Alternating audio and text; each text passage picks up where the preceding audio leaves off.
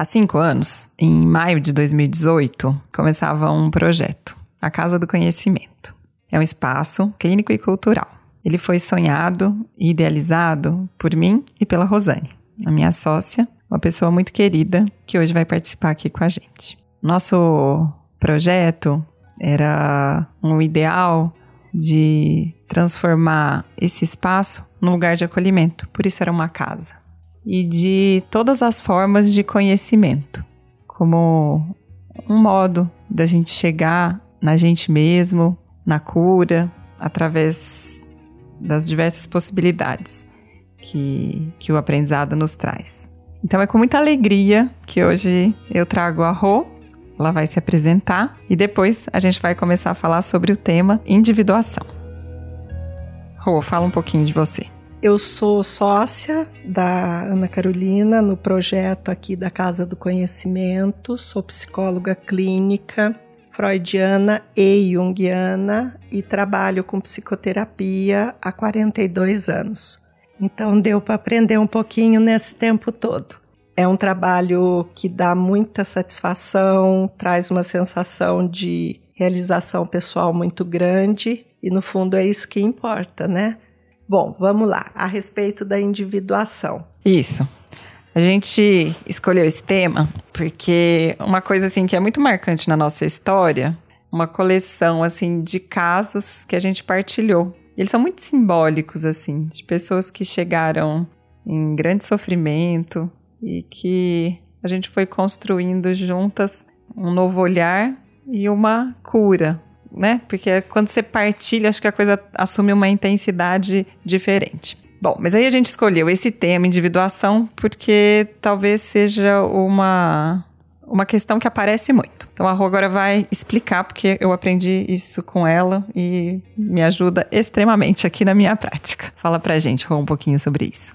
Eu acho que para a gente falar sobre esse processo de individuação, é muito importante falar sobre o criador da psicologia analítica, que é o Carl Gustav Jung. Ele foi um médico psiquiatra e psicoterapeuta suíço. Ele criou uma teoria, ele criou todo um trabalho extremamente importante, revolucionário. E o processo de individuação é um, é um ponto central na obra dele é um processo psíquico, né? é um processo bastante complexo e é um movimento do psiquismo humano. Né? Para a gente entender do que se trata, a gente precisa começar com a maneira como Jung vê como nós nascemos. O Jung não pensa no ser humano como alguém que nasce como uma é o jeito que ele diz, né, uma tábula rasa, ou seja, nós não nascemos como uma, uma, um quadro em branco. Ele diz que quando nós nascemos, já trazemos em nós um eu, um, um si mesmo, ou seja, trazemos alguém. O Jung dá para isso o nome de self, arquétipo do self. E vai ser exatamente esse self que vai ser o condutor do processo de individuação. Para a gente entender uh, de uma forma mais ainda esclarecedora isso, nós podemos pensar assim: se em uma mesma família, né, com vários filhos criados no mesmo ambiente, com o mesmo pai, a mesma mãe, é, não seria esperado que todos fossem iguais? Então, dá para entender melhor essa questão da singularidade, da diferenciação entre um filho e outro, levando em conta essa questão que o Jung fala muito na obra dele sobre. Nós nascemos trazendo em nós alguém, trazendo em nós determinadas formas, né, que ele chama de arquétipo, e o arquétipo central entre vários outros é o do self, né? Que é o si mesmo. Uma coisa importante também da gente entender é de que maneira que esse self, que é original, que é inato, de que maneira ele se diferencia desse eu, desse ego que a gente vai formando ao longo da nossa vida, inicialmente dentro desse grupo familiar, mas também dentro dos outros grupos, como grupo de amigos, escola, grupos religiosos, né? Isso para diferenciar do self, Jung chama de ego. Então a diferença entre self e ego é que nós nascemos já trazendo o self, que, uh, repetindo, é um eu inato, né? um eu original. E o ego é aquele eu que a gente constrói na interação entre esse self original e as experiências da vida. Então, a partir uh, daquilo que cada um traz e a forma como cada um vai interagir com esse social, com essas expectativas sociais, é que vai se formar esse outro eu que é o ego. Então, esse ego, ele se forma, ele se estrutura em grande parte tentando atender às expectativas dos grupos sociais, expectativas do ambiente social. E é dessa forma que o Jung faz essa diferenciação entre self e ego.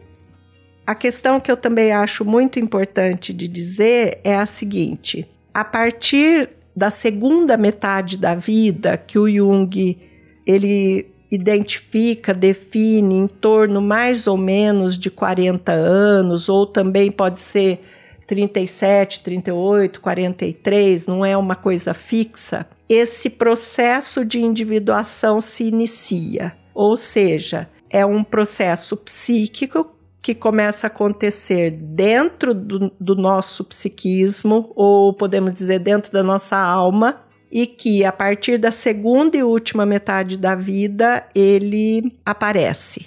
Como que isso pode aparecer? Às vezes com um profundo questionamento de vida.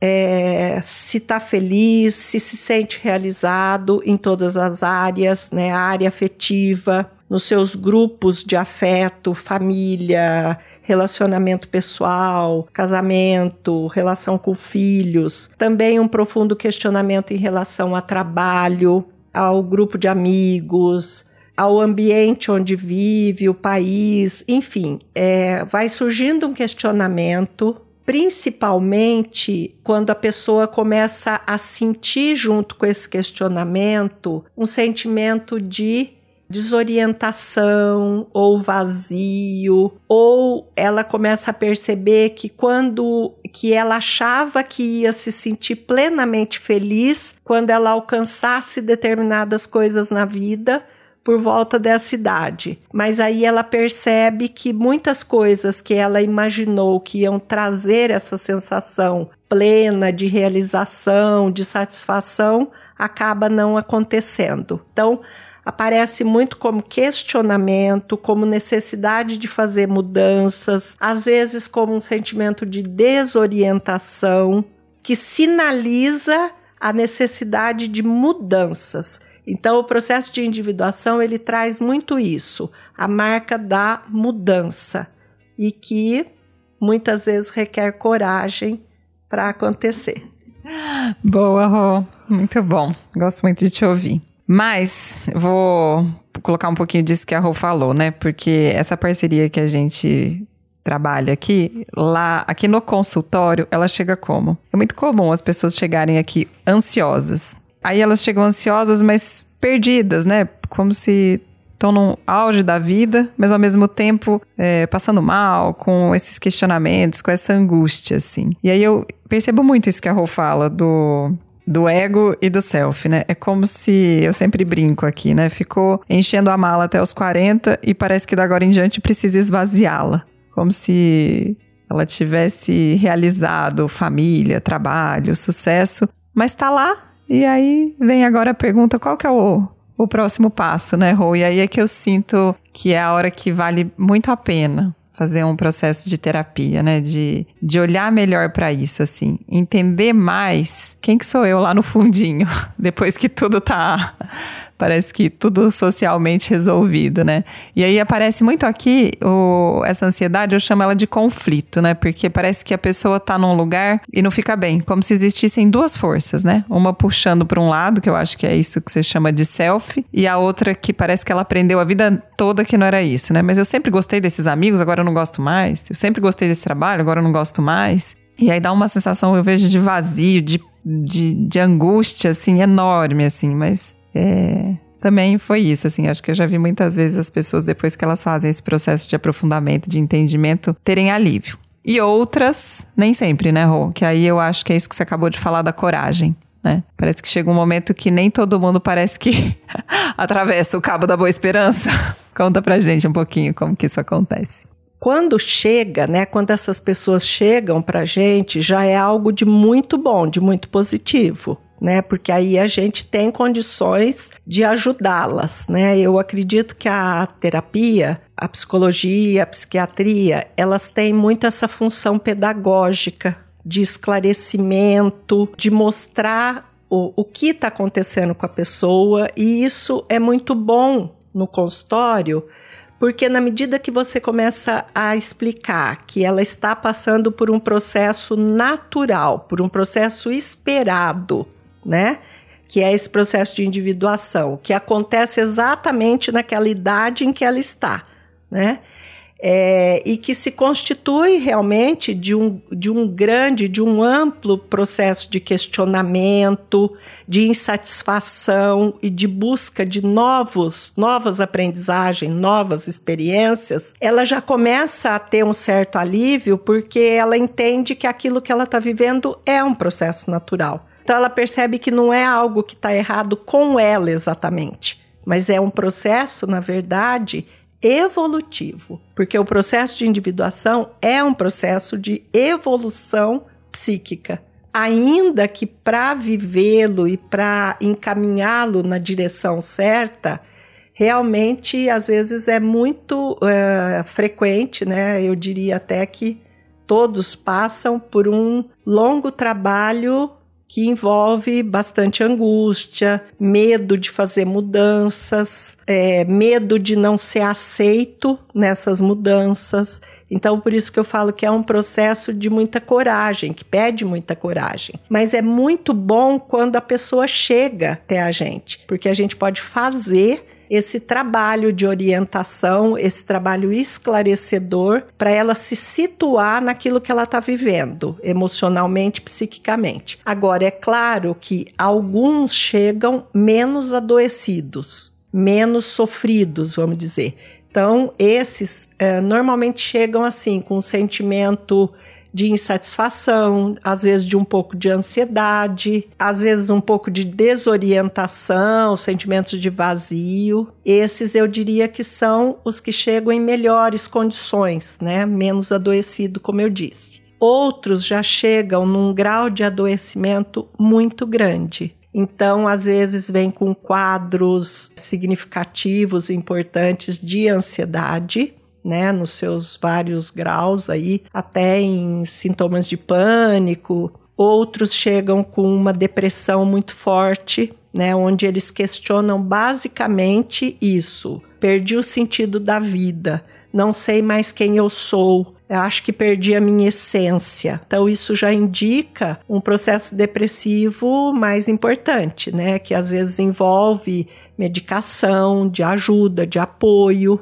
Então, depende muito. Às vezes, a gente recebe pacientes mais estruturados, mas que estão iniciando o processo de uh, individuação.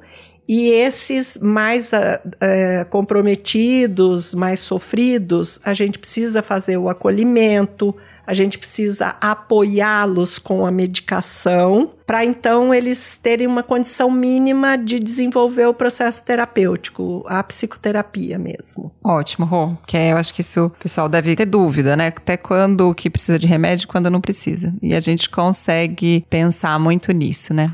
Rô, queria te perguntar uma outra coisa. É, todo mundo passa pela individuação? Me ocorreu isso aqui enquanto você estava falando. Olha, também em relação ao que eu coloquei, né, de às vezes algumas pessoas chegam com um pouco mais de transtornos, né, sintomas, né? O que a gente percebe também é muitas chegam uh, com várias, vários tipos de compulsão ou compulsão desenvolvida uh, em relação a substâncias, né, compulsão por comida, álcool, outras drogas ou jogo, sexo. Essa compulsão é muito sintomático de como a pessoa tá longe, ela tá hum, alienada das pulsões originais da vida dela, que vem nessas sementes aí do self que a gente traz. Essas são as pulsões originais, as pulsões uh, que a pessoa precisa realizar para que ela consiga quebrar esses mecanismos é, compulsivos. Com relação a,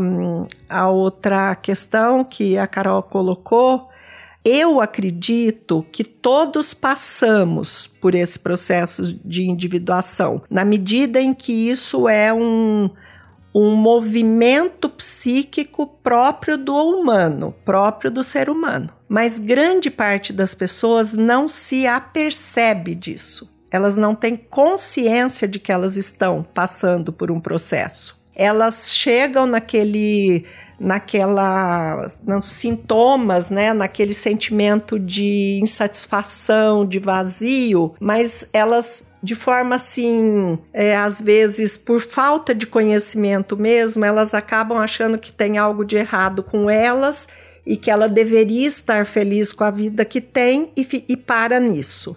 E então eu acho que todos passam sim, mas grande parte das pessoas não tem consciência, não percebe esse processo acontecendo e também não sabe, não consegue é, entender esse processo. Então, talvez nessas fases é que também pode acontecer é, alguns sintomas que vão também passar despercebidos, sem a gente conseguir determinar. Muito bom, Rô. Aqui no podcast a gente tende a fazer uma coisa sempre mais breve, mais dinâmica, assim. Foi uma delícia te receber aqui. Se tem mais alguma coisa que você acha importante passar, deixar aqui de mensagem pra gente?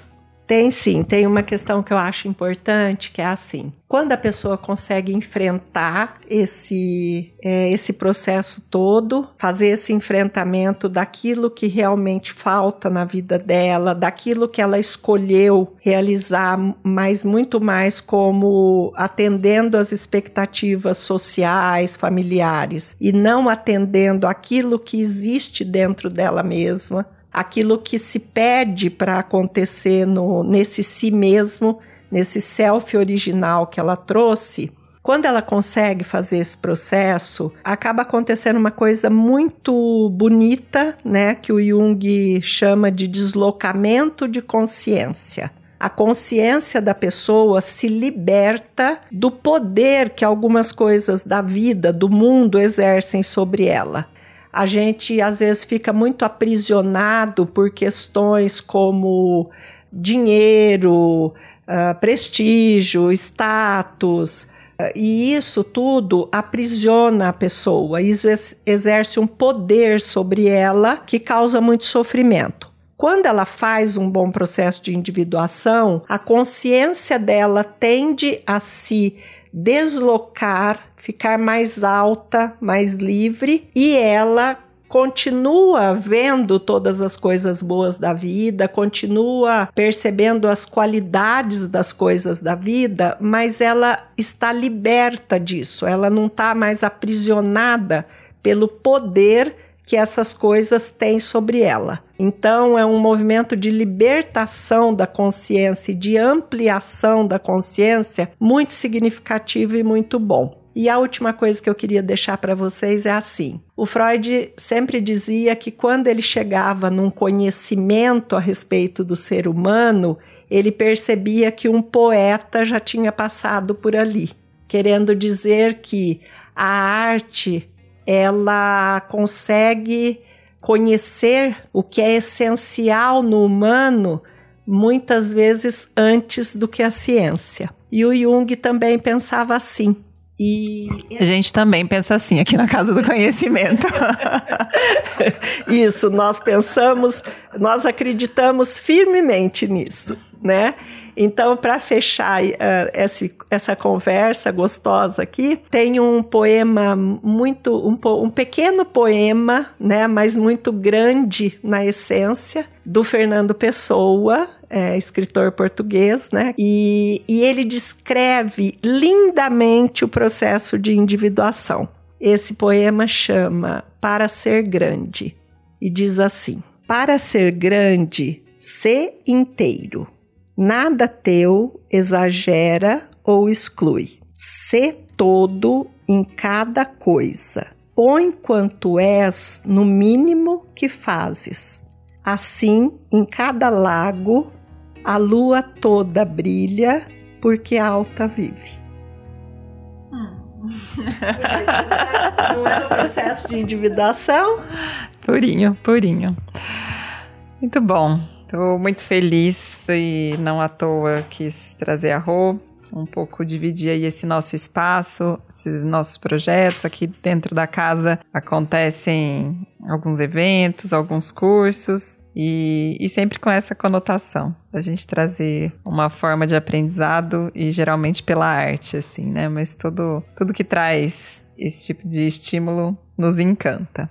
Muito obrigada, Rô. Muito obrigada, queridos, por mais essa escuta. Espero vocês no próximo episódio. Obrigada, eu que agradeço. Falar disso é uma delícia. Quero voltar muitas vezes.